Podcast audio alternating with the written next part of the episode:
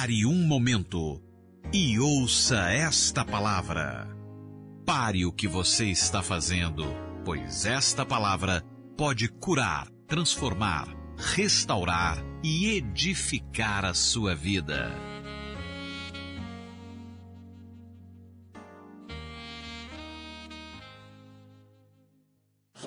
Boa noite, irmãos. A graça e a paz do Senhor esteja no seu coração, amém? É, você que é líder e discipulador, principalmente os líderes de célula, fique em pé, por favor. Nós vamos entregar um cartaz para você, colocar lá na sua célula, da nossa conferência da vinha para pastores e líderes, que acontece no mês de dezembro, não é? Então, é, leva um cartaz para você colocar lá na sua célula, tá bem? A gente já vai divulgar a nossa conferência. Quero lembrar você também que, amém? Vamos pedir silêncio, amém? Amém? Não precisa estar esse batalhão todo, não, são só para os líderes. É, olha para cá, a partir de amanhã, as nossas aulas voltam ao normal, ok? Então, nossa aula do cursão, do CTL e do Instituto Bíblico, cursão CTL Instituto Bíblico, voltam ao normal. Você que é aluno do cursão, do CTL, Instituto Bíblico, deve voltar normalmente para as aulas a partir de amanhã. Essa é a nossa última semana do jejum e eu gostaria de convidar você para intensificar conosco a oração. Essa semana a gente não tem as ministrações nas salas de aula, mas nós temos oração de manhã e à tarde, às sete horas da manhã e às seis e meia da tarde. Então, programas para você estar tá com a gente, é, orando essa semana. Com certeza, encerrando o nosso jejum, vai ser muito poderoso, ok? Glória a Deus por isso. Os irmãos estão comigo? Parece que os irmãos estão tudo invocados no celular. O que está acontecendo? É melhor você já ir se acostumando. oh, meu Deus. Como diz, né? Pelo jeito é melhor você já ir se acostumando. Eu não, eu não sei, mas alguém me disse que parece que não tem mais jeito, né? Eu acho que nós já temos aí provavelmente um novo presidente. Glória a Deus por isso. Que o Senhor o abençoe e tenha misericórdia de nós, ainda que, é claro, não se iluda que vai mudar esse país é a pregação do evangelho. Amém? Não coloque a sua esperança num homem, porque apenas um homem não pode fazer tanto assim quanto você imagina nem mesmo como um presidente, mas nós podemos sim continuar orando pelo nosso país, pregando o Evangelho, para que a vontade de Deus seja feita na nossa nação, na nossa geração. Mas estamos felizes porque nós cremos que o Senhor nos deu grande livramento para que possamos continuar tendo liberdade para pregar o Evangelho e proteger nossas crianças, nossas famílias. É, em nome de Jesus. Até o final do culto, acho que vai estar tá já concluído, né? E aí, se ele for eleito mesmo, a gente, seja ele, acredito que sim, nós vamos orar pelo novo presidente do Brasil. Amém. Mas por hora, desliga aí, eu sei que muitos irmãos já nem vieram no culto, né? Estão na festa já. Esse vaca brava deve estar tomado de gente. Uh, que o Senhor nos dê irmãos ousados como nós vimos alguns na política nesses dias, né? Para pregar o evangelho. Que você possa ser ousado. Amém. Amém pelos irmãos que eu vi coisas nessa, nessas eleições que eu fiquei impressionado, vi jovens entrar dentro lá do, né, do, da reunião do outro candidato, gritar, no, pegar o microfone de surpresa e gritar o nome do candidato dele, sair correndo uma ousadia impressionante. Que o Senhor levante jovens ousados e destemidos nas salas de aula, nas universidades, para falar de Jesus. Amém? Assim como foram na política, mas que muito mais ousadia você tenha para falar de Deus. É, vamos ser honestos, eu não quero te condenar nem te acusar, mas a disposição que as pessoas tiveram para discutir política, embates nos grupos, às vezes não, não tem assim tanto para falar do Senhor. Mas eu creio que no nosso meio é diferente e que o Espírito de Deus tem te dado liberdade, ousadia, para que você anuncie o Evangelho destemidamente. Pode, posso ouvir seu amém? Amém, aleluia, glória a Deus. Eu não sei se você sabe, a minha mulher estava me, me, contando, né, amor, que a, tem uma irmã da nossa igreja que ela, ela, ela, ela era, na verdade, ela era da videira, ela se casou e mudou para o Rio de Janeiro. Então ela congrega e o marido dela não era da videira. O marido dela é da igreja é, que a mulher do Bolsonaro é, participa, né? Atitude. E só que todo o trabalho de criança que eles fazem lá e essa irmã, como ela era daqui, era líder de criança, então é ela que lidera o trabalho. E ela é realmente muito envolvida, minha mulher já esteve lá. Ela estava me contando que tem uma série de crianças na casa do Bolsonaro. Fiquei feliz de saber disso. É, e de adulto também, né? Foi eleito, está eleito. Ah, estou falando de outra coisa, inclusive. ok, então o Bolsonaro está eleito, hein? Deu aí oficialmente. Glória a Deus por isso. Temos aí um novo presidente, que o Senhor o abençoe, né? Esse culto hoje vai ser um avivamento. ah, graças a Deus. Aleluia, né? E, e, eu fiquei feliz porque me disseram isso, que tem célula, né? Lá na casa dele. Isso é muito bom, saber que tem oração lá na casa do presidente. O Senhor possa abençoá-lo, que ele possa também ter essa experiência. Ele não é crente, não é? Mas a mulher dele, os filhos são. E que o Senhor possa dar a ele uma experiência de novo nascimento, completar a obra que o Senhor está fazendo nessa nação. Vamos orar por ele então? Vamos ficar de pé. Vamos orar por esse novo tempo no Brasil, pelo nosso novo presidente. Que não haja nenhuma confusão nas ruas, né? Por parte da, da, do outro candidato e que haja ambiente de alegria no nosso país. É verdade, já está saindo aqui no G1 aqui a, título de eleito, então realmente está eleito, oficialmente. E então nós vamos abençoar, pedir a Deus que esse ambiente de esperança que está no coração dos brasileiros, expectativa, possa trazer novos ares e bênçãos de Deus. Eu creio que é, nós não fazemos ideia, irmãos, mas é, a oração da igreja é mais poderosa do que você imagina. E as, as coisas que nós vemos são apenas reflexo do mundo espiritual. Nós temos orado pelo Brasil há muitos anos e né, toda a igreja brasileira despertou para a oração. A nossa luta não é contra carne e sangue, amém? Nós não nos alegramos com a desgraça de ninguém, é, nós queremos que toda a nossa nação se converta, todos aqueles que estão cegos possam ver, possam ser libertos. Nós amamos a todos os brasileiros, sejam eles de esquerda, de direita, minoria, maioria, e o nosso desejo é que haja paz no nosso país e que eh, o Senhor possa dar a graça para o nosso país ser unido novamente não haja essa separação, mas e que o Senhor seja glorificado, que a justiça seja feita, que a corrupção seja drasticamente diminuída. Eu sei que ela não pode ser é, totalmente parada, mas que, que seja, e que de fato o Senhor dê pessoas capazes nos ministérios, sabedoria, para que o pobre seja acolhido, necessitado, para que haja justiça no nosso país, nosso país possa melhorar mas que acima de tudo é, o Evangelho continue tendo a liberdade de ser pregado, porque nossa expectativa não está num governo, não está num homem, está no Senhor. E nós cremos que dias, nós sabemos que há, existem coisas que são inevitáveis, sabemos que o anticristo virá, sabemos que dias ruins virão pela frente, mas enquanto nós estivermos por aqui, nós somos o sal da terra.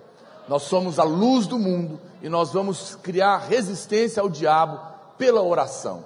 Que o Senhor ilumine o nosso país e que de fato ele esteja acima de todos, acima de todos, não é? Que como disse o Bolsonaro, Brasil acima de tudo e Deus acima de todos, que possa realmente trazer paz e justiça na nossa nação. Vamos orar. Senhor, nós abençoamos o novo presidente do Brasil, Jair Messias Bolsonaro, que acaba de ser eleito pela democracia, pelo voto, e nós guardamos a vida deste homem debaixo do teu sangue e da tua proteção. Proibimos Satanás de tocar na vida dele.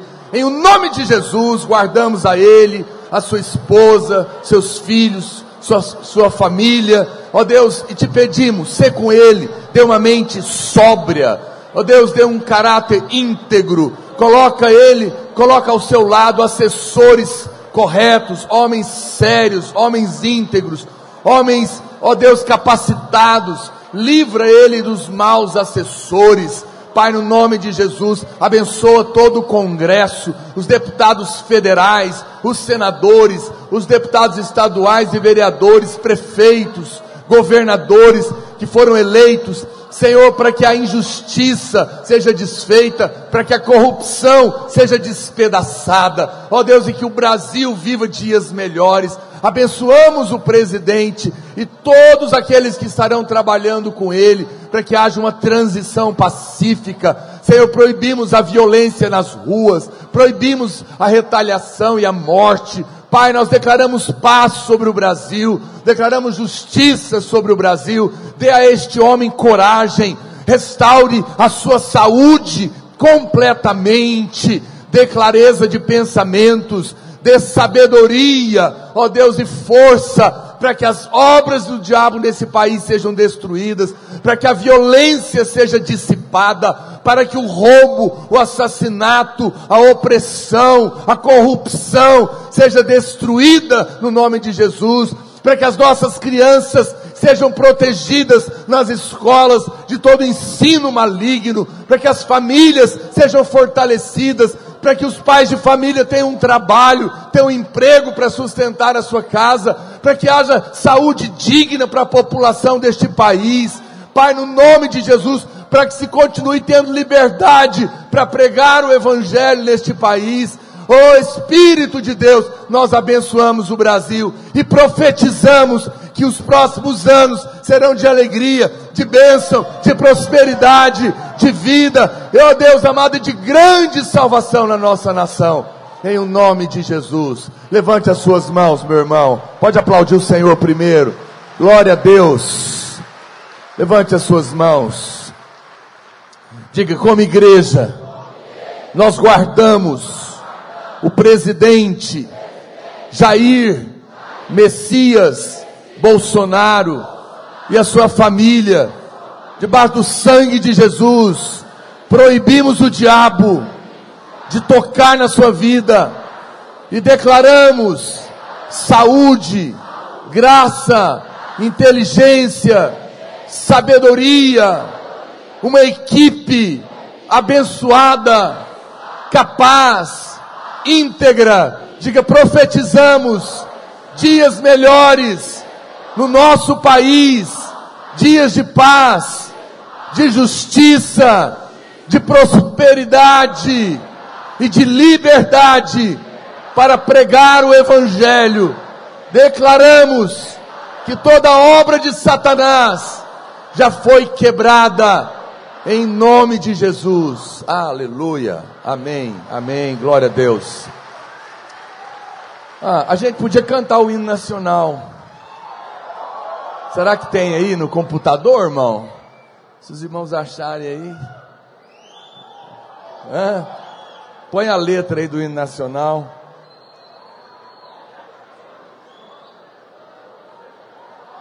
Hoje é dia da gente cantar o hino nacional, né? Olha lá, o irmão tá com a bandeira.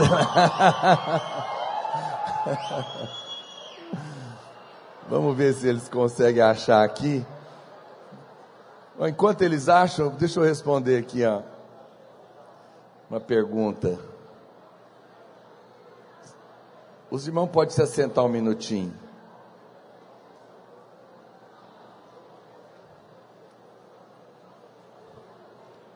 É, amém. Vamos pedir silêncio. É, Irmãos, nós, nossa, nossos alunos da turma especial estão se formando no final do ano e eles estão fazendo um projeto para arrecadar fundos para formatura. Então, eles estão organizando um seminário de liderança, estão trazendo um convidado de fora, vai acontecer dia 7 de novembro aqui no Bueno, custa apenas 15 reais, então vai ser uma, um seminário muito bom sobre liderança. Os irmãos que puderem colaborar e quiserem participar, no final você pode comprar o ingresso por apenas 15 reais no hall, ok? É... Ok. Bom, também é, alguém está pedindo uh, um anfitrião para abrir uma casa para a célula de jovens no sábado pela manhã, sábado de manhã, próximo aqui da videira do Bueno. Se você quer abrir sua casa para uma célula de jovens, no sábado de manhã, aqui perto do Bueno, procura aqui o pastor Rodrigo. Vou deixar com ele, tem o telefone da pessoa, ok? É... Pastor, boa noite. É... Bom, deixa eu ler o outro aqui. Ah, esse aqui mesmo. É... Há dez anos atrás, um amigo meu, que se tratava de depressão, cometeu suicídio. Ele se dizia católico, mas acredito que é, apenas porque a sua família era. Acontece que durante todos esses anos eu sonho com ele e em todos os meus sonhos ele me pede para orar por ele. O Senhor pode me explicar para onde vão os suicidas? É, e se eu devo orar por ele mesmo? Se há salvação? Deus continue abençoando. Então, irmãos, é, preste atenção. A Bíblia diz que nós não podemos orar pelas pessoas que já morreram a vida do homem é decidida enquanto ele está vivo. Não há decisão após a morte, não há salvação após a morte. A Bíblia diz que se com o coração você crê e com a boca confessar, será salvo. E depois da morte vem o juízo para todos os homens que vão, vão comparecer diante de Deus. Aqueles que foram salvos vão comparecer diante do tribunal de Cristo antes do milênio. E aqueles que não que morreram sem Cristo vão comparecer diante de Deus no tribunal do trono branco no final do milênio. Os que estão salvos e estão mortos, eles estão num lugar chamado paraíso. Paraíso não é o céu, mas é o lugar onde estão os salvos. É como se fosse uma antessala do céu. E os que morreram sem Cristo é, estão no inferno. O inferno é que a gente costuma chamar o inferno, mas na verdade o que nós chamamos de inferno, o nome correto é lago de fogo, ok? Que é o que é o lugar eterno da perdição, dos perdidos. Então, o inferno ele é como paraíso para aqueles que estão mortos sem Cristo. Ele é uma antessala. Ele está esperando os que morreram sem Cristo estão lá e estão esperando o julgamento para depois é, serem lançados no lago de fogo. É importante lembrar que Deus não criou o inferno e nem o lago de fogo para o homem. A Bíblia claramente diz isso. Deus não, o, que, que o lago de fogo foi criado para Satanás e seus demônios. O lago de fogo não foi criado para o homem. Não é a vontade de Deus que homem nenhum vá para lá. Alguém pode dizer amém? A Bíblia diz que a vontade de Deus é que todo homem seja salvo e chegue ao pleno conhecimento da verdade. Por isso é que nós pregamos o Evangelho para todas as pessoas, não é? Também não nos compete dizer quem é salvo e quem não é, porque não é a religião que salva alguém. Você vê que aquele ladrão que morreu ao lado de Jesus, ele não teve tempo para batizar, porque não é o batismo nas águas que salva ok? Caso contrário, aquele ladrão não poderia estar salvo. Jesus falou: Hoje mesmo estarás comigo no paraíso. Mas é claro que quem, podendo batizar, nega as águas, a sua fé é duvidosa, provavelmente essa pessoa não creu de fato, por isso não está salva, porque quem de fato creu e nasceu de novo e pode descer as águas, não nega as águas. Então, se você está dizendo que crê em Jesus, mas nega o batismo nas águas, a sua fé é duvidosa, a sua experiência é duvidosa. Né? Porque ela é uma experiência espiritual, sim, mas muitos não têm essa oportunidade, não é? Eu mesmo tive é, uma, uma, uma, parente nossa que ela era uma perseguidora do Evangelho, né? E, e, e ela realmente era contra, frontalmente. Nós pregamos e oramos por ela a vida inteira. E interessante que um 30 dias antes dela morrer, numa, num assalto terrível que aconteceu com ela, é, nós conseguimos levar ela com, com o marido numa reunião de empresários, né? Inclusive teve um apelo, o marido aceitou, ela nem aceitava ir, mas nessa ocasião ela aceitou ir, porque ela se dizia é, atei, ateia, né? E, mas ela sofreu um acidente, quase morreu de carro primeiro, capotou tudo, na, na ocasião ela, ela gritou a Deus, deixou de ser, né? Mas depois continuou. Enfim, ela não foi à frente, não aceitou Jesus, mas a gente percebia que alguma abertura estava no coração dela. E é interessante que, é, infeliz, 30 dias depois teve essa fatalidade, ela, ela foi no assalto, ela foi morta, mas ela não morreu na hora.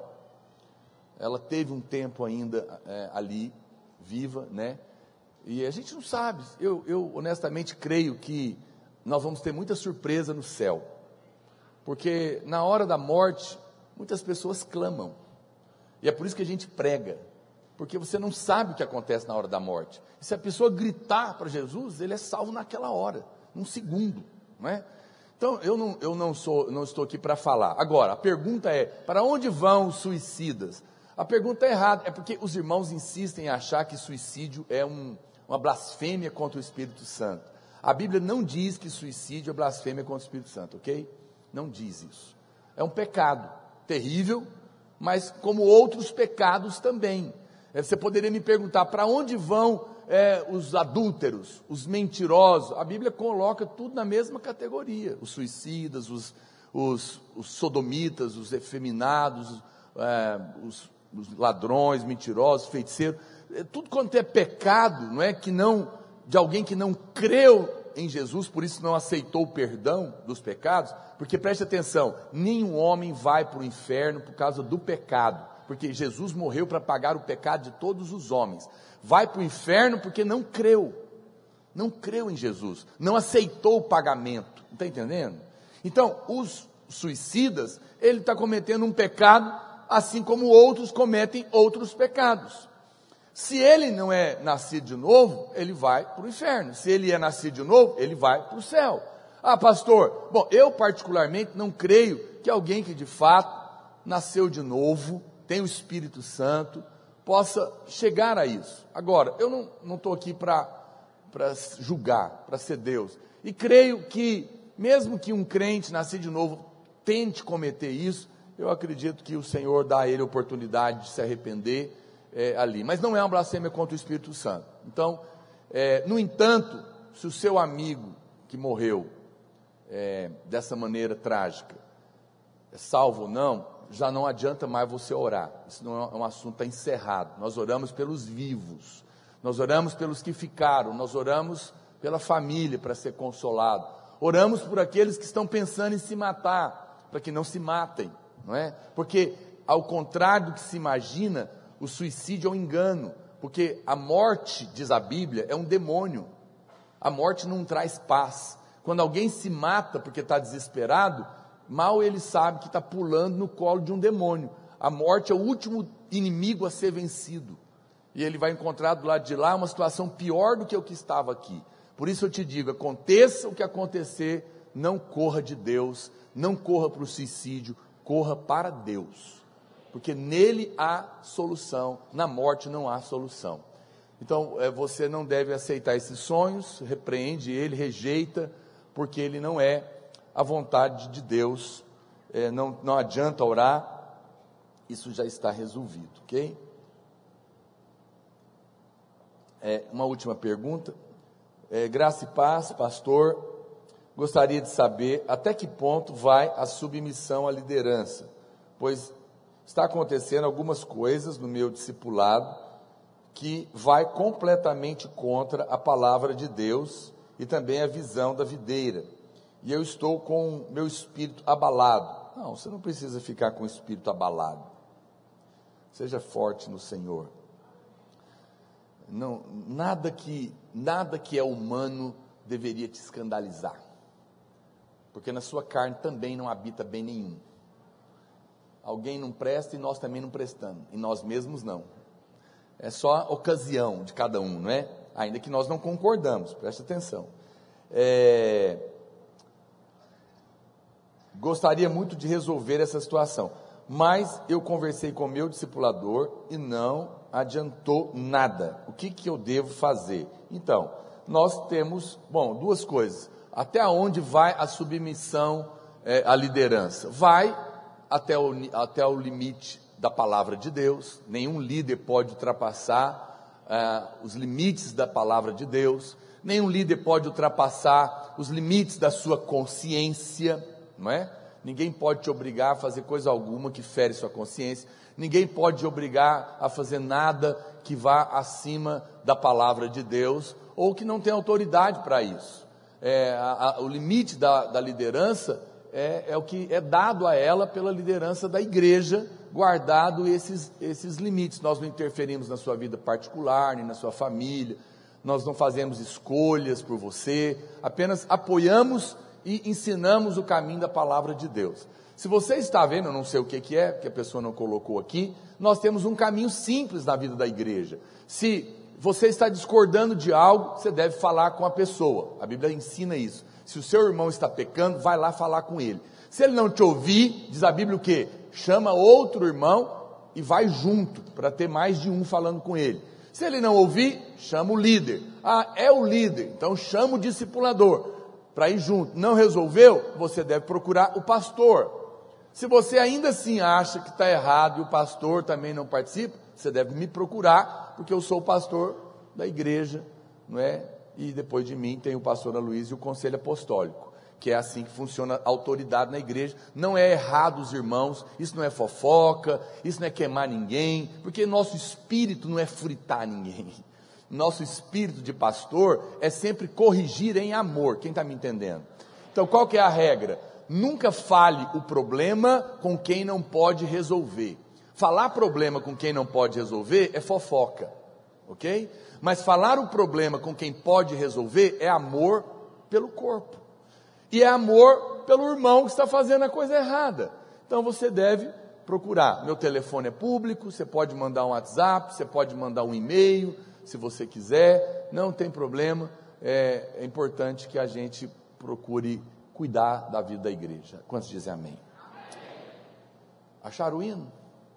Vamos cantar? Os irmãos querem cantar? Vamos cantar o hino nacional então? Fica de pé aí. Vamos, esse momento do culto profético no nosso país, que nos traz esperança no coração.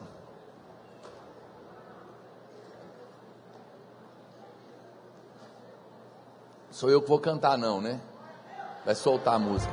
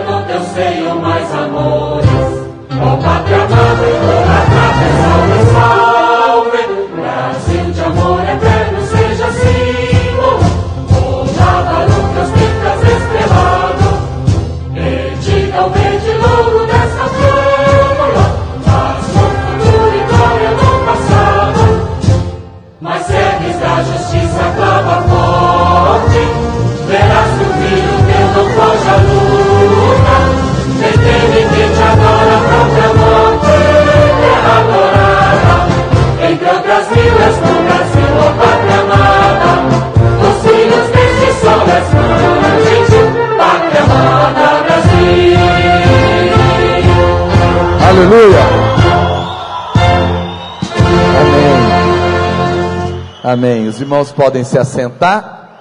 Glória a Deus. É... Alguém me perguntou aqui por que nós não oramos pelo Haddad. É, nós também, né?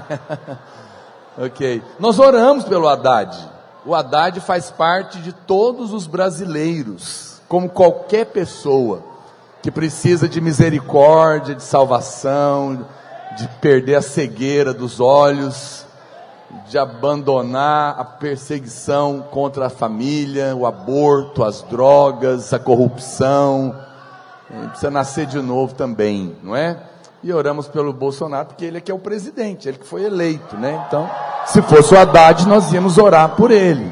Mas não foi ele. Mas não, temos inimigos de carne e sangue, né?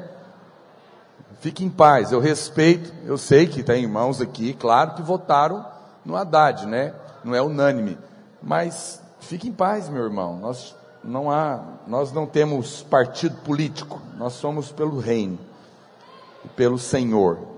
Compreendo, respeito, né? quer dizer, não compreendo não, mas eu respeito.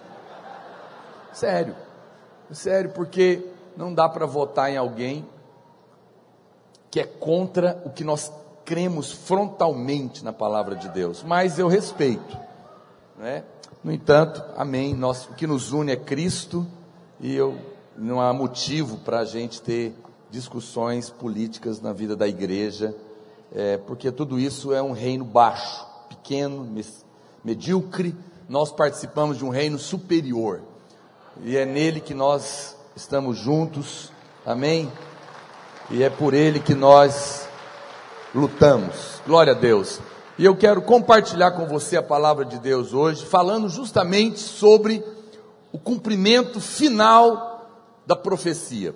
Tudo que nós estamos vivendo, irmãos, na terra, é, são sinais proféticos. Existe uma movimentação espiritual Existe uma movimentação espiritual no mundo inteiro.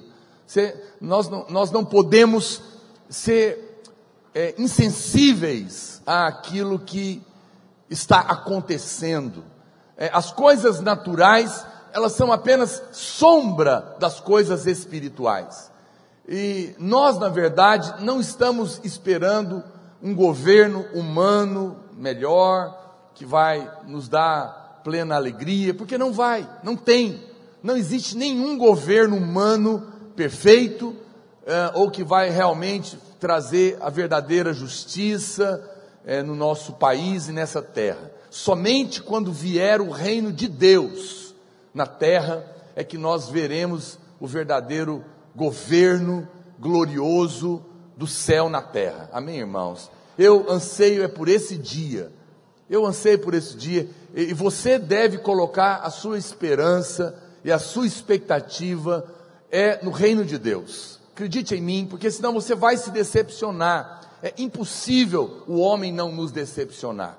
Não espere por um salvador da pátria que não seja Cristo. Amém? Não espere.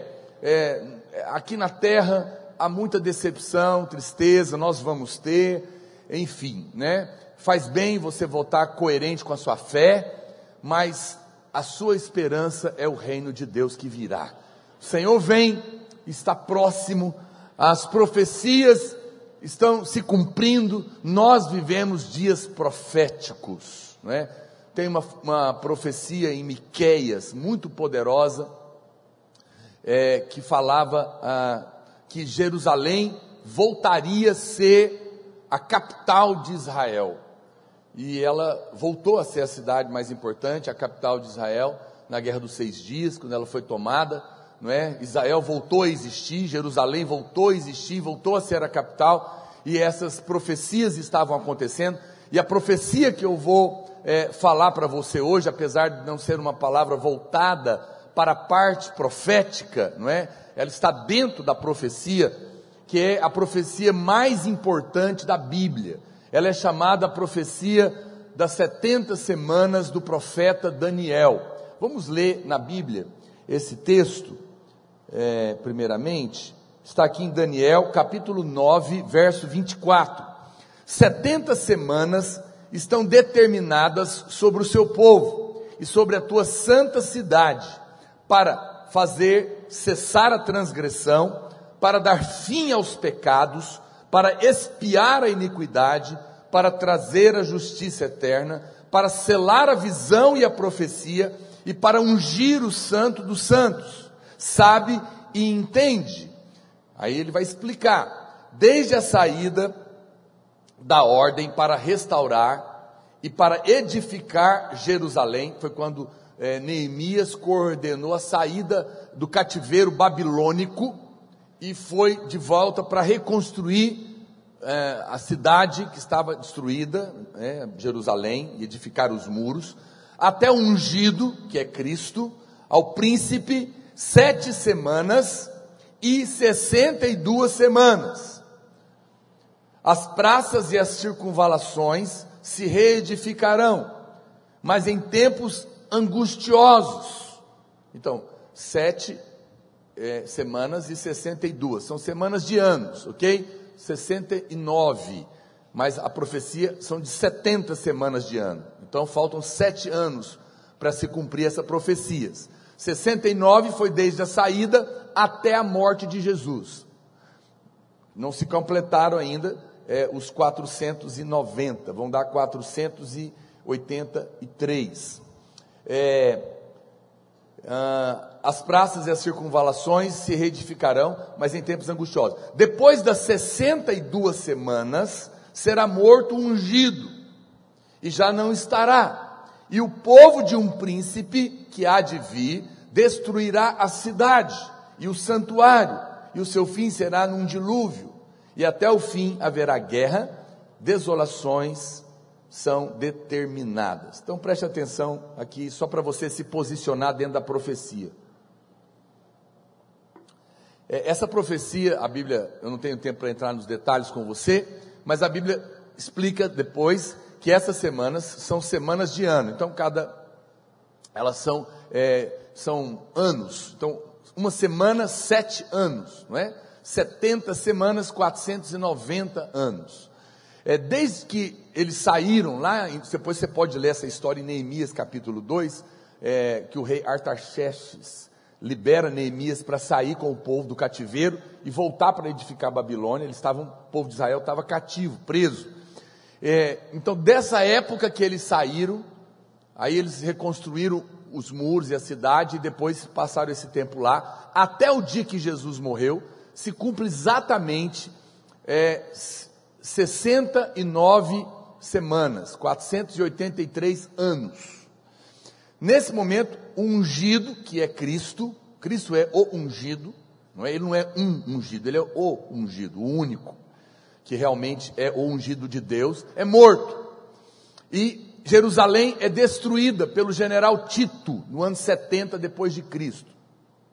Então, acabou, os judeus são espalhados pelo mundo, Jerusalém é destruída pelo imperador Tito, e, e a nação de Israel deixa de existir toda a profecia, ela é em cima de Israel e Jerusalém. Mas faltando sete anos para se cumprir, que é a volta de Jesus, ok? Ela é a, profe é a profecia da volta de Jesus. É, faltando sete anos, então, Jesus é morto, Israel, é, Jerusalém é destruída, o povo, os judeus são perseguidos, a nação de Israel deixa de existir. Parou. A profecia para. Por que parou? Porque ela, porque não havia mais os elementos da profecia. Não havia mais a nação de Israel, não havia mais Jerusalém e não havia mais o Messias. Acabou, não havia mais o templo, não é? Tudo, todos os elementos necessários acabaram. Bom, para que essa profecia se cumpra, está faltando sete anos. Mas para que esses sete anos aconteça, tem que os elementos da profecia voltarem a existir. Há pouco mais de 50 anos, começa então um milagre, porque passado dois mil anos da morte de Jesus, a ONU declara é, a nação de Israel novamente como uma volta a existir a nação de Israel, 1958, né? É, e, inclusive, com o voto definitivo de um brasileiro, não sei se vocês sabem disso, Oswaldo Aranha, não é? Ele que deu o voto de Minerva para decidir que a nação de Israel voltasse a existir, não sei quantos sabiam disso, olha que benção. Um brasileiro foi usado para isso, né? E depois, na guerra dos seis dias, Jerusalém é tomada e volta a ser capital dos judeus. Então veja, a, a nação de Israel volta a existir, a Jerusalém volta a existir, tudo agora, poucos anos atrás. E é, a, a, o pano de fundo para essa profecia está praticamente pronto. O que, que falta? Falta a reconstrução do templo dos judeus. Por quê? Porque dentro dos sete anos finais, a última semana dessa profecia, que no final dela é que Jesus volta, claramente, é, o, o, no meio dos sete anos, o anticristo vai ter, ele vai ter feito, no começo dos sete anos, ele vai fazer uma, uma aliança de paz com Israel. Ele é um grande líder que vem mundial e faz uma aliança, um acordo. No meio dos sete anos, três anos e meio, ele quebra a aliança e ele entra para dentro do templo, que nessa altura é o último elemento da profecia e já estará reconstruído, e ele sacrifica um animal imundo no Santo dos Santos e levanta uma imagem dele e exige adoração. Nesse momento começa os três anos e meios da grande tribulação. E no final dos três anos e meio, completando então os sete anos, Jesus volta. Está complicado? Muita informação? Mas é simples. Então, é, os elementos para a profecia final de Jesus voltar, que é essa que nós lemos, são sete anos. Precisa ter Israel? Já existe. Precisa ter Jerusalém? Já existe. Por que precisa ter Israel e Jerusalém? Porque tem que ter o templo no lugar certo. O templo, segundo os estudiosos, o lugar exato dele é onde está a mesquita dos muçulmanos, da cúpula dourada, quando quem vai em Israel sabe. Ninguém sabe como que vai ser possível tirar uma mesquita de muçulmano para colocar um templo judeu. Isso seria hoje a terceira guerra mundial.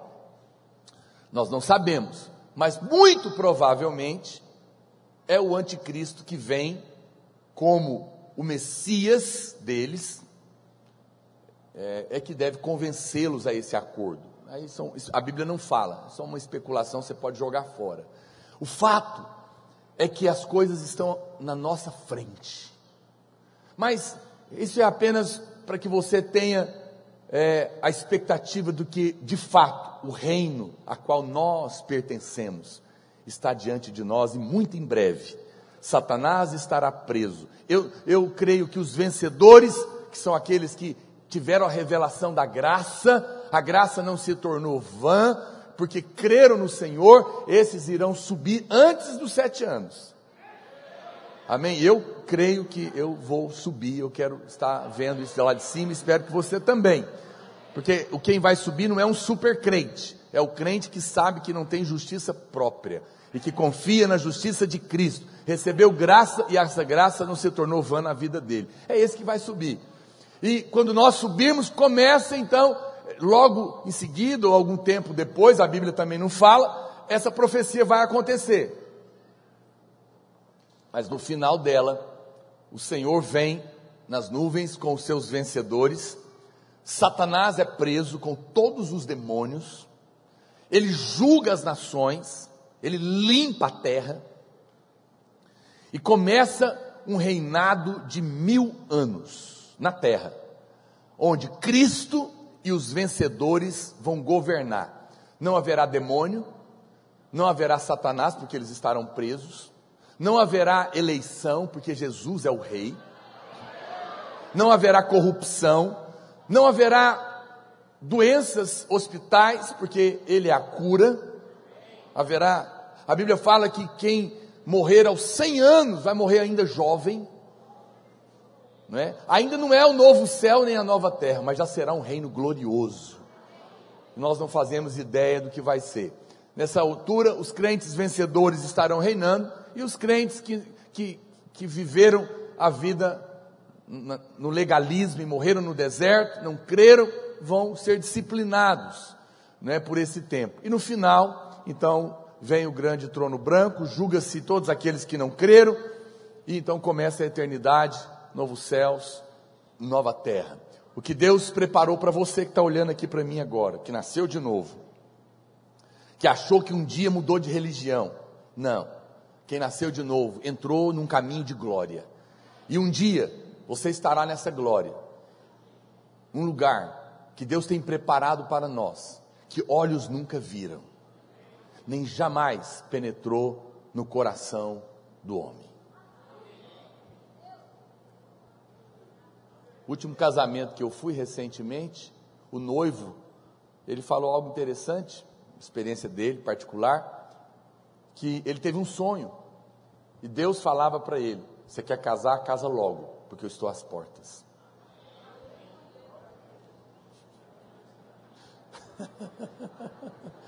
Não está na Bíblia, ok? E ele casou.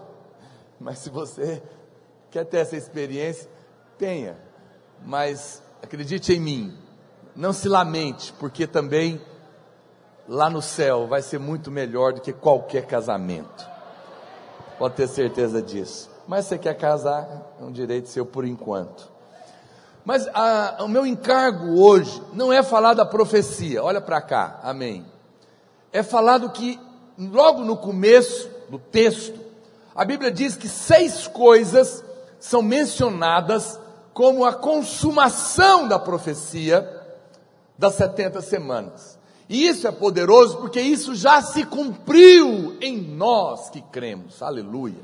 E isso é que é poderoso. É a parte da profecia que hoje diz respeito a nós e nós podemos viver. Seis coisas, diga comigo: cessar a transgressão, dar fim aos pecados, espiar a iniquidade, trazer a justiça eterna, selar a visão e a profecia e ungir o santo dos santos. Essas seis coisas nesta profecia são para nós que nascemos de novo. E elas já se cumpriram em Cristo Jesus. E ela é revelação para a nossa vida, para a nossa, nossa libertação, para a explosão de fé no nosso coração. A primeira delas, então, é que a Bíblia diz que ele iria fazer cessar a transgressão. Tudo se consumiu, consumou na pessoa de Cristo. Cristo não apenas nos perdoa do nosso pecado, mas ele também nos dá a vitória sobre ele. Nós fomos perdoados e libertos da prática do pecado. Deixa, preste atenção. As, as pessoas nos acusam de que pregamos a graça e empurramos as pessoas para o pecado. Quem fala isso não entendeu nada da graça. Porque pecado tem consequências. O salário do pecado é a morte. Todas as vezes que você peca, você sofre consequências. Deus já nos perdoou. Deus já pagou pelos nossos pecados. Nós não sofremos mais juízo em relação ao pecado.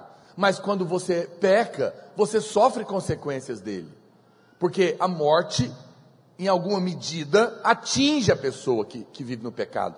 A, a, o pecado é, dest, é destrutivo. E quem nasceu de novo, pode ainda pecar? Pode, mas não quer. E quando cai, sofre.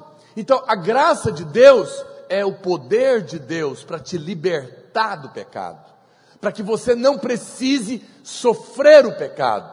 O pecado tem o seu prazer momentâneo, mas a sua conta depois do prazer. E é cara. E todos que pecam sabem que depois não vale a pena. E Deus, Ele não está amarrando ninguém ou impedindo alguém de pecar, porque o, o homem é livre para fazer escolhas, mas Deus nos deu poder para não ter que viver mais no pecado. Que quando a tentação vier, poder erguer as mãos e falar: Senhor, me alcança com a tua graça, me livra da tentação, não deixa eu cair. E o poder de Deus te dá essa capacidade. Quem está me entendendo, diga amém. Então, é necessário você compreender da maneira correta.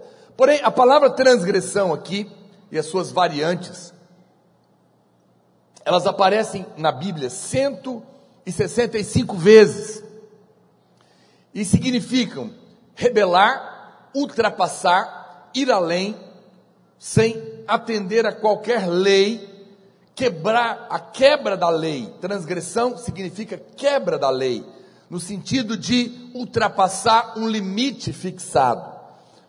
O transgressor, então, é quem, pastor? É aquele que viola a lei. Diga comigo, transgressor é em relação à lei. É importante você entender isso. A, a transgressão é sempre uma desobediência explícita. Então, tem uma placa dizendo: proibido virar à esquerda. Você vê a placa, você sabe que a lei proíbe você virar à esquerda, mas você decide explicitamente fazer a conversão à esquerda. O que, que você fez? Você transgrediu a lei. Quem está me entendendo? Onde tem uma placa proibindo e você faz, você transgrediu a lei. Mas a Bíblia está dizendo é, é, que ele cessou a transgressão. O que, significa fazer cessar a transgressão? Paulo diz em Romanos que antes de Moisés havia pecado, mas não havia transgressão. Por quê? Porque não havia lei. Só há transgressão aonde há lei. Olha o que diz Romanos 5:13. Porque até o regime da lei havia pecado no mundo. Mas o pecado não é levado em conta quando não há lei. Entretanto, reinou a morte desde Adão até Moisés mesmo sobre aqueles que não pecaram, à semelhança da transgressão de Adão, a qual prefigurava aquele que havia de vir. Então preste atenção: antes da lei, antes da placa ser colocado, já havia pecado. É, então ninguém tinha falado que matar é pecado. Então não havia uma lei proibindo matar, ok? Estão acompanhando o raciocínio? No entanto, matar é pecado? Sim. Traz consequência? Sim. Mas ninguém sabia que era uma lei, porque não existia lei. Então, não havia lei, mas já, já havia o pecado, porque o homem já tinha caído. Então, o homem já estava cometendo pecados, a morte estava cobrando o salário, o homem já estava sofrendo, mas não havia transgressão, porque ninguém tinha colocado uma lei proibindo matar.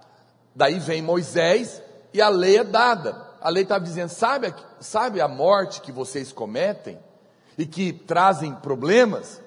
É pecado, mas a partir de agora, além de ser pecado, é uma lei. E quando vocês matarem, vocês vão ser pecadores, do que já eram, mas agora também serão transgressores, porque uma lei foi colocada. Quem está me entendendo, acompanhando o raciocínio? Importante você acompanhar. É, então, é, é uma situação mais ou menos assim. Vamos imaginar que é, andar de carro a 200 por hora, e é um perigo, não é? Vamos dizer que isso é pecado, porque pode matar você, sua família. Um exemplo, sem entender. Mas vamos imaginar que você mora lá na Alemanha. Na, lá na Alemanha, na Alemanha tem as freeway, é, são estradas sem limite de velocidade. Você pode correr tanto você quiser. Então você mora lá, você nasceu lá, e você anda a 200 por hora. Mas lembra, 200 por hora é como se fosse um pecado. Mas lá não tem lei que proíba você. Então você corre livremente. OK? Você está transgredindo a lei por correr a 200 por hora na Alemanha? Não. Mas está pecando? Se é pecado, sim, pastor. Eu estou colocando como se fosse. Aí você não sabe, você muda para o Brasil e não conhece as leis aqui. Mas aqui no Brasil não pode passar, acho que no máximo aí um estrado ou outro é 120, né? E você acelera os mesmos 200 por hora da Alemanha aqui. Você está correndo mesmo tanto, sim ou não? Mas aqui você transgrediu a lei. Por quê? Porque aqui tem uma lei que proíbe. É como, é, mas aonde não há Lei não existe transgressão. Vamos imaginar que um bandido está é, tá fugindo da polícia, que está com mandato de prisão para ele, porque tem provas. E a polícia está correndo atrás dele, porque ele transgrediu a lei e cometeu um crime, ok? Mas ele sai correndo da polícia, ele entra aqui no prédio da igreja, mas a gente vai falar com ele, ele conta a história e morre. E a gente põe ele num caixão. E a polícia chega.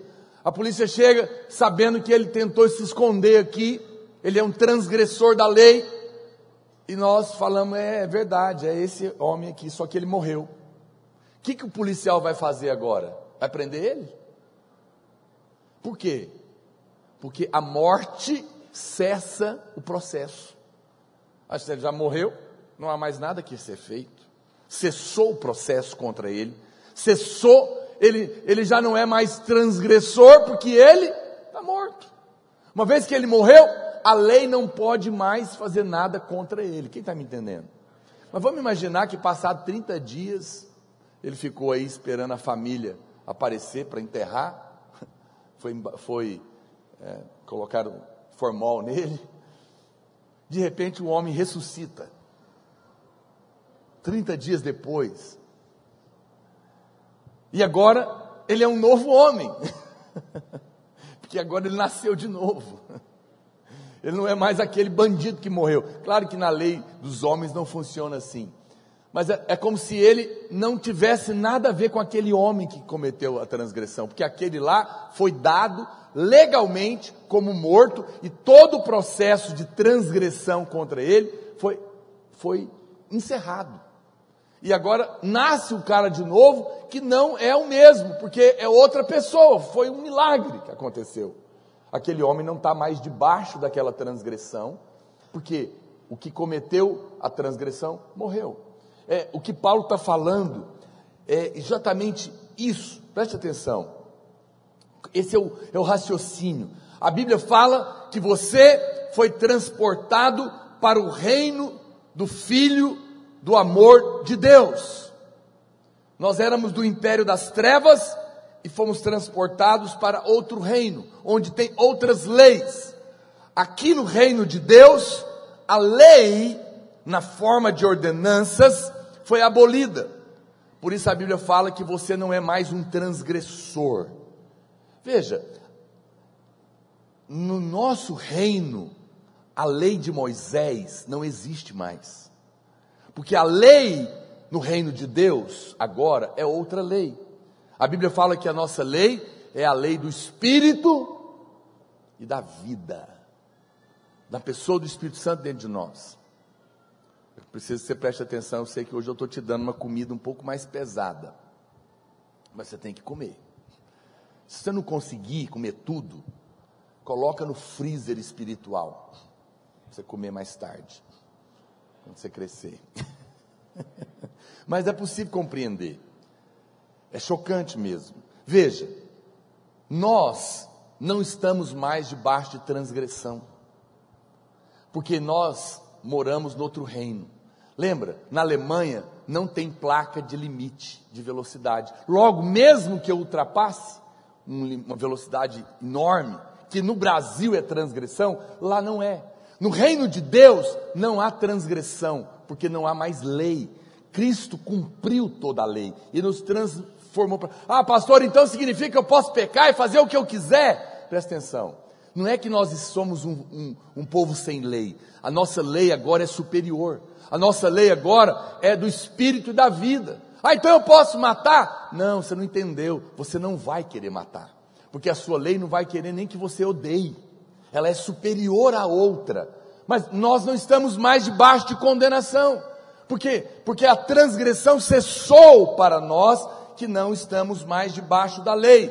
A lei continua exigindo lá fora, mas agora ela se tornou, a nossa lei se tornou a natureza da nossa própria vida por causa do Espírito Santo que habita em nós. Portanto, fazer cessar a transgressão nada mais é do que ser liberto da lei. Ser liberto da lei é ser liberto da obrigação de ter que cumprir todas as altas exigências de Deus, das 613 leis que existem na Bíblia, para ser aprovado diante de Deus. Haviam 613 leis na Bíblia. Para ser aprovado, você não podia transgredir nenhuma delas. Quem poderia ser salvo? Quem poderia ser abençoado? Quem poderia receber algo de Deus se não podia transgredir? Porque a Bíblia vem e fala: se falharem, se transgredir uma lei, é transgressor de toda a lei. A lei, na verdade, não foi dada para que o homem guardasse, porque o homem não consegue. Vamos ser honestos, irmão. Você conhece algum brasileiro que guarda todas as leis da nossa Constituição? Não. E eu digo para você, elas não são nada diante do padrão de Deus. Deus deu as 613 leis e falou: quem quiser ser salvo ou abençoado, que guarde a lei. Mas se transgredir uma, não pode. Homem nenhum conseguia. O que, que Deus queria? Que o homem apenas reconhecesse: eu sou um transgressor da lei, me perdoa, preciso de um Salvador, não consigo viver. Se eu depender disso, eu estou frito, Deus. Não vou ter fé nunca. Jesus vem e ele fala: é verdade, você não consegue, você clamou a mim, eu vim e cumpri toda a lei. E eu encerrei a lei em mim.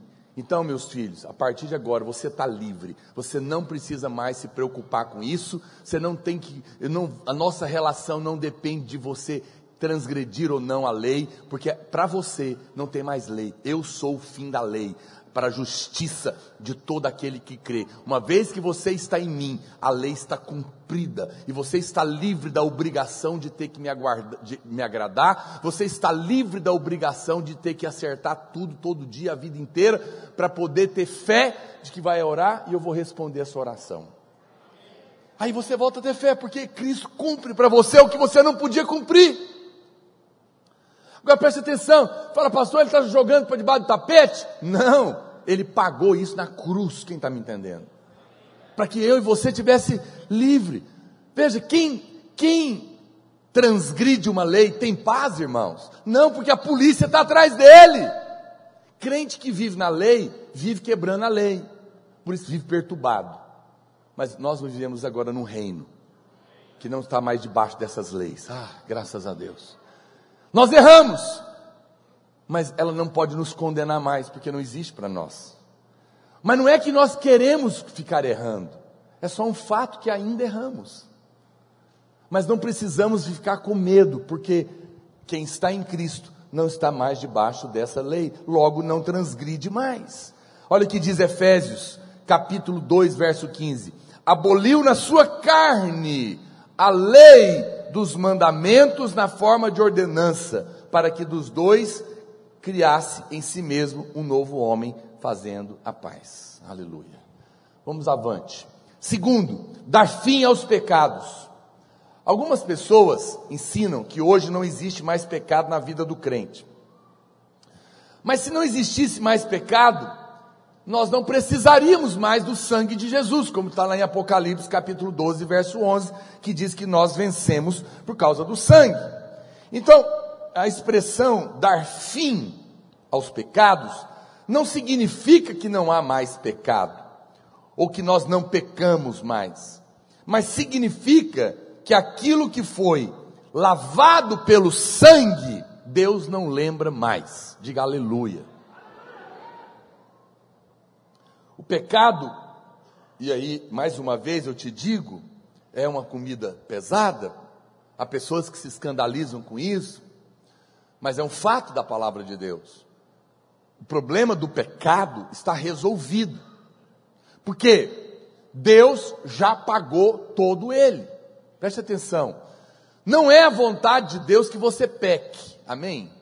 Está claro isso para os irmãos? Ninguém está aqui mandando você pecar. Como que eu vou mandar você pecar sabendo que o salário do pecado é a morte? Como que um crente, em sã consciência, acha que graça é liberdade para pecar? Sendo que o pecado vai destruir a vida dele. Não faz sentido, não é, irmãos? Quem diz que está no pecado que está na graça, não entendeu nada de graça, nada, está cego, provavelmente nem nasceu de novo, porque nele não está a divina semente. Agora, o que, que eu estou querendo te dizer? Por que, que a Bíblia está falando que cessou a transgressão e colocou fim ao pecado? Significa que nós não pecamos mais? Não, nós ainda pecamos. Quanto mais revelação você tiver da graça, menos você vai pecar. Mas pode acontecer de pecar ainda. Mas o que está falando é o seguinte: eu coloquei fim no pecado no sentido de que, mesmo que você peque, eu já paguei. E eu não me lembro mais. Portanto, você não precisa viver debaixo de condenação. Não precisa de ficar procurando brecha. Porque as brechas do pecado eu já paguei lá na cruz por amor a você, para que você tenha paz para que você olhe para mim, e que quanto mais você olhe para mim, Cristo fala, você vai sendo transformado e menos o pecado vai escravizar a sua vida.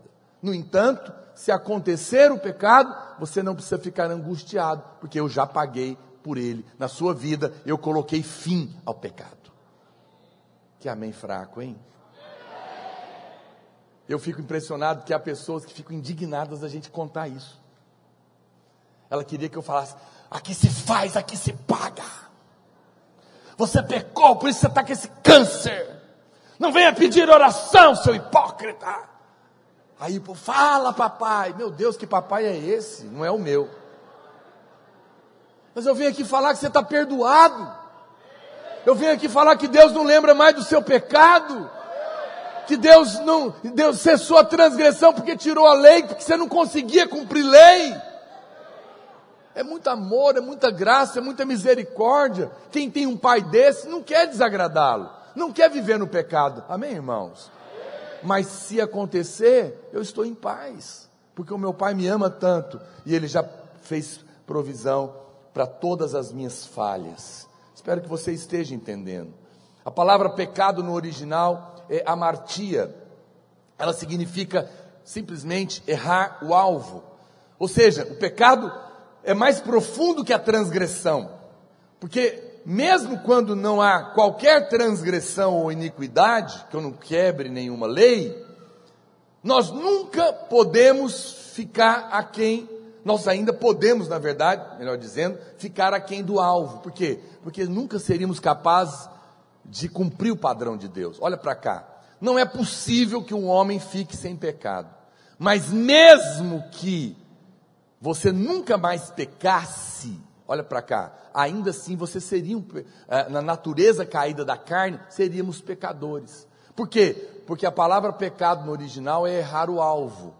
E não há nenhum homem capaz de aceitar, acertar o alvo plenamente, porque o padrão de Deus é completamente inatingível para o homem caído. Mas em Cristo isso foi resolvido. Por isso é que a palavra de Deus está dizendo isso.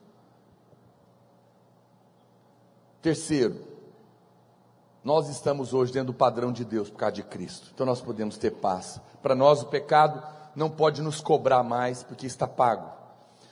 Espiar a iniquidade. Quando Jesus foi morto lá na cruz, a Bíblia diz que toda iniquidade foi espiada. Mais uma vez, isso não significa que todo mundo está automaticamente perdoado, mas significa que todo aquele que crê é completamente perdoado. Ah, agora, qual que é a diferença, pastor? Da transgressão para o pecado, para a iniquidade. Preste atenção. Transgressão tem a ver com rebelião contra a lei, ok? Tem uma placa proibindo virar e eu sei que não pode e eu transgrido aquela placa, aquela lei. Isso é transgressão. Pecado é algo explícito que eu faço, que eu comprometo a vida de outras pessoas, que eu adultero, que eu minto, que eu roubo, e isso faz com que outros sofram, e todo mundo está vendo. Quem está me entendendo? Isso é pecado. Agora, iniquidade é algo que não necessariamente atinge pessoas, não necessariamente é visto, mas é algo que está dentro do homem. A iniquidade atinge frontalmente a Deus, porque só Deus vê. A iniquidade é quando alguém está conversando com você, você está sorrindo para ela, falando que ela é uma pessoa maravilhosa, ela está fã de você, você está elogiando, mas dentro de você, você está dizendo, coitado, é um idiota. E está achando que sabe alguma coisa, e você, você é tão incrível, seu idiota. Isso é iniquidade. A iniquidade é a hipocrisia dentro de você. Por fora, Parece que está tudo bem, mas por dentro você está condenando, por dentro você está pensando mal, por dentro você está desejando coisa ruim. Isso é iniquidade. É isso, e isso atinge, as pessoas não veem, mas isso atinge a Deus. Tem a ver com as coisas escondidas, tem a ver com a perversidade da mente, tem a ver com os impulsos malignos dentro do íntimo, do coração. Sabe que é iniquidade? são aquelas coisas horríveis que às vezes vêm na sua cabeça, pensamentos terríveis que você não tem nem coragem de falar para os outros que pensou. Você sente até mal de ter sentido aquele, aquela tentação. Você sabe o que eu estou falando. Você é gente como qualquer um. Às vezes dentro do culto, você tem pensamentos, você tem tentações, assistindo, você fala, meu Deus, como é que eu posso estar aqui na reunião da igreja, sentindo essas coisas horríveis? É a iniquidade da, que está na carne caída do homem, que te deixa mal, te deixa angustiado por sentir coisas que você não queria. É o que Paulo fala, o mal que eu não quero, se eu faço, ou pelo menos está dentro de mim, mas o bem que eu quero eu não faço, miserável homem que sou, quem me livrará do corpo dessa morte? Graças a Deus por Cristo Jesus, que fez cessar a iniquidade. Lá na cruz, essas coisas ruins e horríveis que você sente de mal dentro de você, que você esconde, não tem coragem de contar, eu estou aqui para te contar. Essas aí, Jesus também já pagou por elas. Ah, que libertação, hein? Ufa! Sai de mim que não te pertence. É, irmãos, tudo isso produz condenação. Mas tudo isso Jesus pagou para você ser livre. A palavra iniquidade significa curvatura, refere-se a alguma coisa que foi distorcida. É o coração hipócrita. É quando lá no íntimo essas coisas vis estão escondidas nas trevas. O verbo é, no original, é capar. Geralmente é traduzido por espiar, fazer reconciliação, mas significa basicamente cobrir. O pecado é coberto com o sangue exigido pela justiça de Deus. É por isso que a cerimônia mais importante no calendário de Israel era o dia da expiação, chamado de Yom Kippur. Essa palavra é o dia de cobrir. E Kippur vem justamente da palavra capar, que é esse verbo, porque naqueles dias todo o pecado da nação, do ano, da congregação de Israel, eram como que ajuntados e espiados pelo sangue de animais. Levítico capítulo 16, verso 30 diz: Porque naquele dia se fará expiação por vós, para purificar-vos, e serei purificados de todos os vossos pecados, perante o Senhor. Naqueles dias, eles traziam dois bodes. Um eles matavam, era oferta pelo pecado, para não matar o pecado, os, os homens todos da nação, né, para não matar as pessoas, porque todos tinham pecado, matavam um animal. E o outro era o bode emissário. Eles, o sacerdote representando toda a nação, que tinha errado, colocava a mão sobre ele, e era como que ele transferisse o pecado para aquele bode, e aquele bode então era lançado para o deserto, ele ia, ele tinha que ir embora, porque estava dizendo que Deus não se lembraria mais dos seus pecados, porque aquele outro bode já tinha pago. Jesus é aquele que morreu definitivamente para tirar o nosso pecado e afastar da memória de Deus os nossos pecados. A Bíblia diz que se você está em Cristo, você está perdoado pelo sangue do Cordeiro, que se fez bode e morreu no nosso lugar e pagou o nosso pecado, e a sua morte e o seu sangue afastaram todos os seus pecados. Por isso ele diz: dos teus pecados eu não me lembro mais, porque Jesus levou para longe de Deus a lembrança. Por isso você hoje pode ter a convicção que Deus não está zangado com você, Deus não vê pecado na sua vida, porque Ele vê Cristo em você. Por isso você pode ter paz.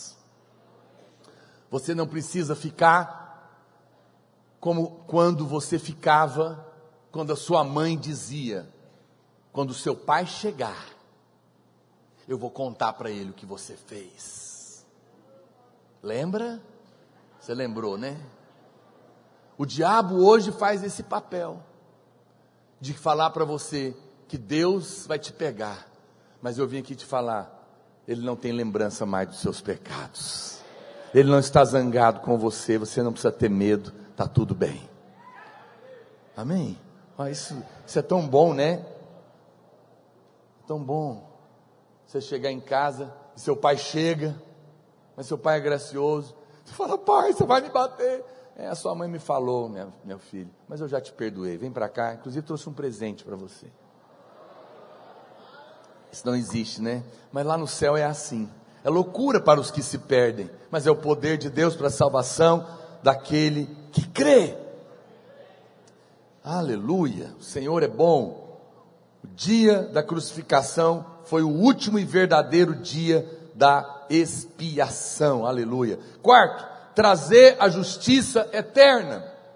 Romanos 5,17 diz: Se pela ofensa de um e por meio de um só reinou a morte, muito mais os que recebem a abundância da graça e o dom, o presente da justiça. Esses terão fé para reinar em vida por meio de um só, a saber, Jesus Cristo. O que, que é a justiça eterna? É a justiça de Cristo. A justiça que procede da fé. Na cruz, a Bíblia fala que Cristo foi feito pecado no nosso lugar, para que nós fôssemos feitos justiça de Deus. Pastor, me explica esse negócio de justiça de Deus, vocês ficam falando todo domingo, eu não entendo nada. É que ele vai vingar vai fazer justiça. Presta atenção. Deixa eu te explicar rapidinho, bem simples. É, Deus tem o padrão dele. Eu já expliquei para você. E ele é como ele chega e fala, meu filho, se você se comportar bem e guardar as 613 mandamentos meus, sem não falhar nenhum, nenhum dia. Então, você pode orar que eu vou te responder. Você pode clamar que eu vou te salvar, você pode pedir que eu vou te dar. Se essa é a condição, eu pergunto para você: algum homem é capaz de ter fé para acreditar que pode ser salvo ou abençoado por Deus? Sim ou não? Não. Quem é que isso? A justiça de Deus são as leis de Deus. Tem que cumprir todas e não pode falhar nenhuma, nenhuma vez para poder receber alguma coisa. Quem poderia receber? Ninguém. Aí o homem que entende isso, ele fala: Deus, então não há salvação para mim. Eu estou perdido porque eu sou incapaz. Nessa hora, Deus fala: Muito bem, mas porque eu te amo, eu vou enviar uma resposta. Eu vou enviar o meu filho para ele substituir você.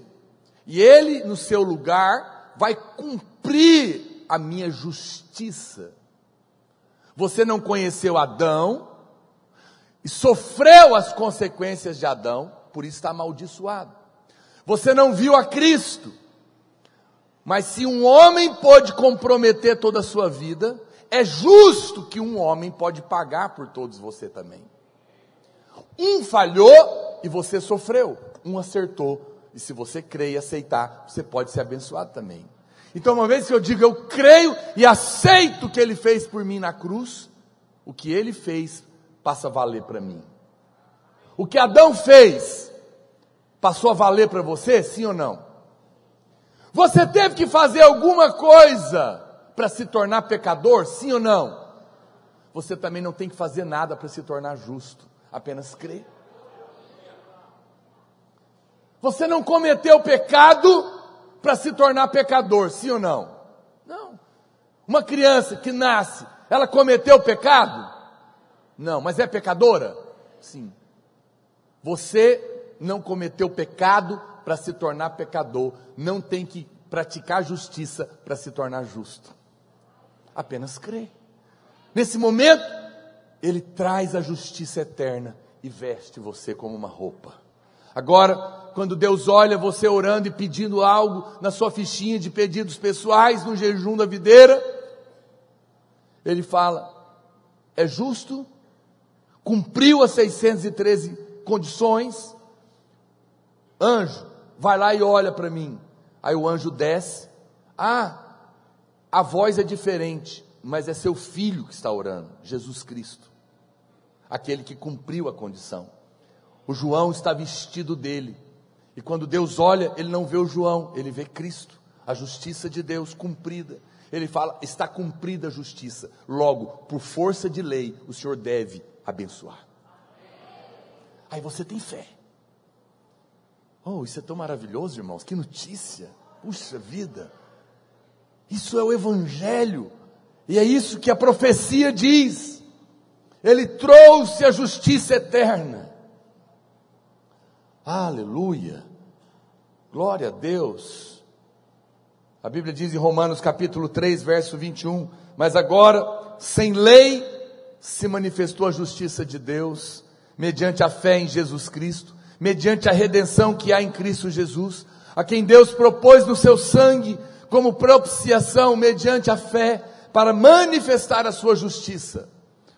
Por ter Deus na sua tolerância deixado impunes os pecados anteriormente cometidos, tendo em vista a manifestação da sua justiça no tempo presente. Aleluia. Somos justos. Podemos ser ouvidos. Penúltimo, penúltimo item da profecia: selar a visão e selar a profecia. O verbo selar é chatan no hebraico. E essa palavra tem três significados possíveis validar ou autenticar, dar como verdadeiro, fechar até uma abertura posterior, né, lacrar, ou trazer a um fim. É, nos dias da Bíblia, nos dias bíblicos, um selo era colocado sobre os documentos para autenticar o que nele está escrito, para dar como verdadeiro. A, fun a função dos profetas e da profecia era anunciar o Messias. Então, os profetas falaram, mas quando veio o Messias, a Bíblia diz que eles se calaram, lá em Hebreus 1:1. Não havia mais necessidade de, de, anunciar, porque foi o próprio Filho quem falou.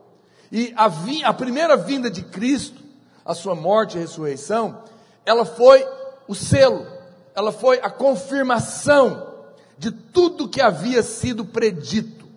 Ou seja, Cristo selou toda a visão e toda a profecia, porque ele, a Bíblia chama ele de sim, ele é o sim, ele é o amém, ele é o selo que diz, está vendo todas as profecias que Deus prometeu ao seu povo?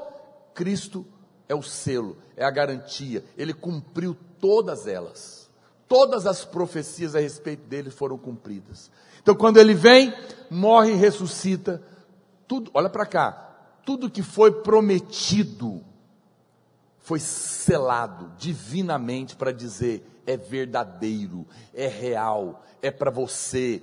Agora você pode receber sem medo, porque está garantido, está selado pela morte de Cristo na cruz. Quem está me entendendo, diga amém. Todas as promessas Alguém pode ler a Bíblia e dizer qual garantia que eu tenho que se eu crer, eu vou receber o que está escrito. É que o selo das profecias agora é Cristo. Ele selou a profecia. Ele selou a promessa. Cristo selou todas as coisas. Lucas capítulo 18, verso 31, a Bíblia diz: Tomando consigo os doze, disse-lhes Jesus: Eis que subimos para Jerusalém, e vai cumprir-se ali tudo quanto está escrito por intermédio dos profetas no tocante ao Filho do Homem. Aleluia. Jesus chegou na plenitude do, dos tempos e selou toda a verdade. Isso é maravilhoso, irmão, irmãos. Na, na Bíblia, o verbo selar, como eu falei, também é usado em outras ocasiões para indicar que algo é fechado de maneira que não pode ser visto ou compreendido. Isaías 29, 11 diz: Toda visão já se vos tornou como as palavras de um livro selado, que se dá ao que sabe ler, dizendo: Lê isso, peço-te. E ele responde: Não posso, porque está selado. E dá-se o livro ao que não sabe ler, dizendo: Lê isso, peço-te. E ele responde: Não sei ler. A Bíblia fala que essa profecia também se cumpriu, porque Jesus pregava por parábolas, para que aquele que lesse não entendesse, para aquele que ouvisse não compreendesse, porque estavam com o coração fechado. Ele também cumpriu e fechou, selou a promessa para aqueles que não o aceitaram. Mas para nós que cremos, o livro está aberto. Para nós, ele é o selo que garante a veracidade da promessa. Amém? Para aquele que não crê, é aquele, ele é aquele que fecha o entendimento. Não vai compreender. Por isso que a Bíblia não é um livro comum. As pessoas que não têm o espírito, elas leem a Bíblia e não entendem nada. Já percebeu? Ah, difícil demais, não consigo entender nada. Por quê? Porque está fechado para ela. Mas no dia que ela converte, o selo é aberto e se torna uma garantia de veracidade. Para quem não creu, você não vai entender. Mas se você nasceu de novo, se torna um selo de verdade e você tem fé para receber a promessa. Quem está me entendendo? Por quê? Porque a Bíblia fala que Jesus é esse que selou, que cumpriu a profecia. E para terminar, os irmãos do louvor podem subir. A Bíblia fala que a última coisa é ungir o santo dos santos. As três partes do tabernáculo eram um tipo da constituição tríplice do homem: corpo, alma, espírito, átrio, o santo lugar e o santo dos santos. E a Bíblia diz que o Santo dos Santos foi ungido. Na nossa vida espiritual, o Santo dos Santos é o nosso espírito. Olha para mim. O ungir o Santo dos Santos significa o que, pastor? Significa que agora o seu espírito, que é o Santo dos Santos, onde Deus habita, está ungido. Por que, está ungido? Porque o Espírito Santo habita dentro de você. Quando Cristo veio, e ressuscitou, a Bíblia fala que ele subiu e ele enviou o Espírito Santo. Nesse momento, o Espírito Santo veio habitar dentro de você. Ele foi glorificado e hoje flui uma água viva no seu coração. Ungir o Santo dos Santos é uma referência ao Pentecostes. É o Espírito que unge. E a Bíblia diz que hoje essa unção permanece em nós. Nós somos, por causa do cumprimento dessa profecia, hoje, eu e você que cremos, estamos ungidos, somos, olha para cá, revestidos de uma capacidade sobrenatural para viver. Diga amém, meu irmão. Você que é invocado com Marvel, você não sabe nada. Isso é bobagem. Você foi ungido. O Santo dos Santos era onde ficava a arca da aliança. Deus morava dentro da arca. Quando Jesus vem, morre e ressuscita, o véu se rasga de alto a baixo. Deus muda de endereço. O Santo dos Santos muda de lugar. Agora é o seu espírito. E Deus mora dentro. Este é o lugar mais santo da terra, o seu espírito. Você está ungido, porque a profecia se cumpriu na sua vida.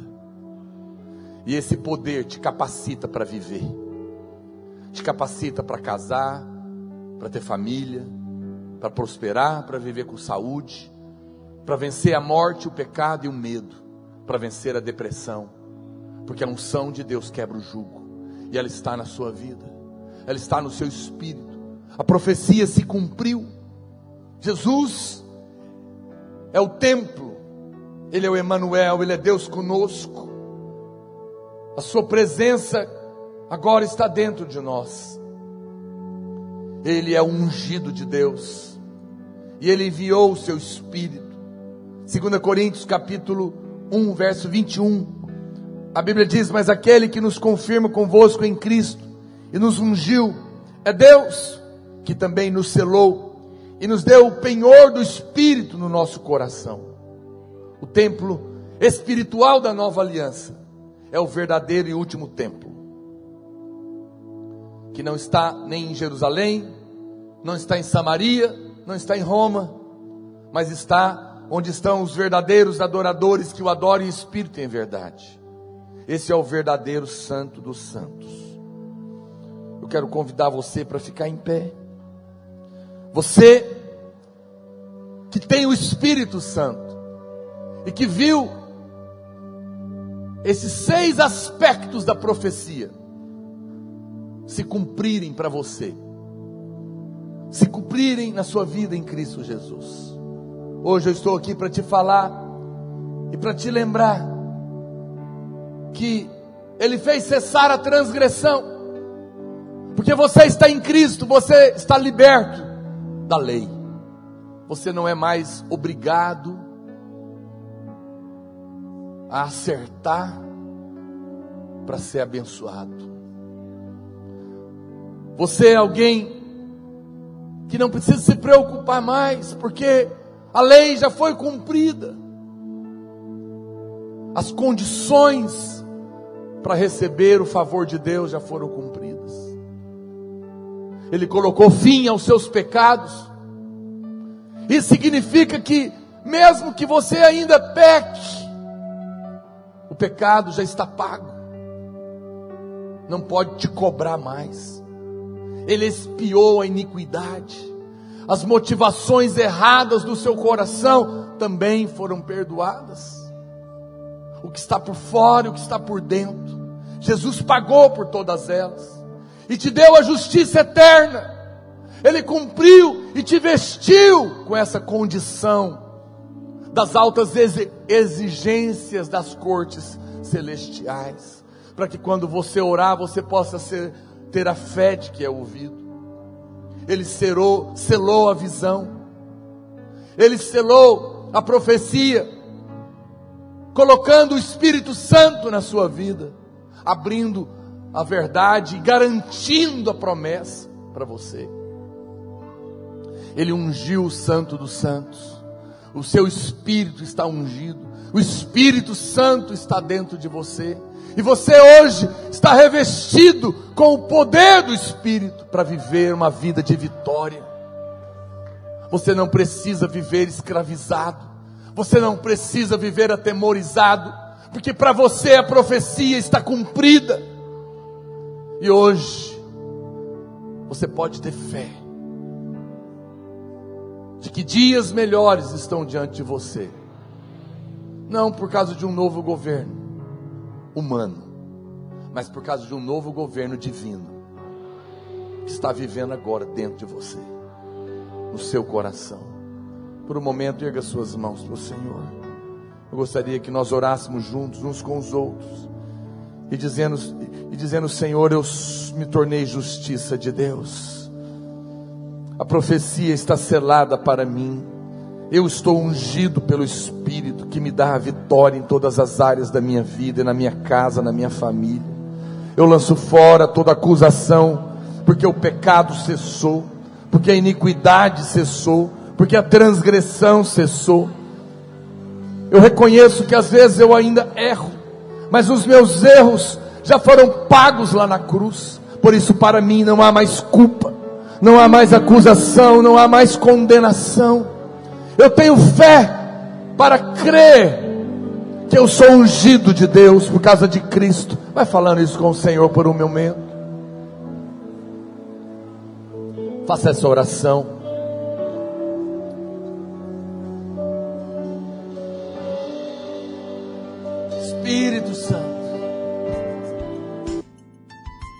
Seja muito mais edificado com as milhares de palavras que temos disponíveis para você.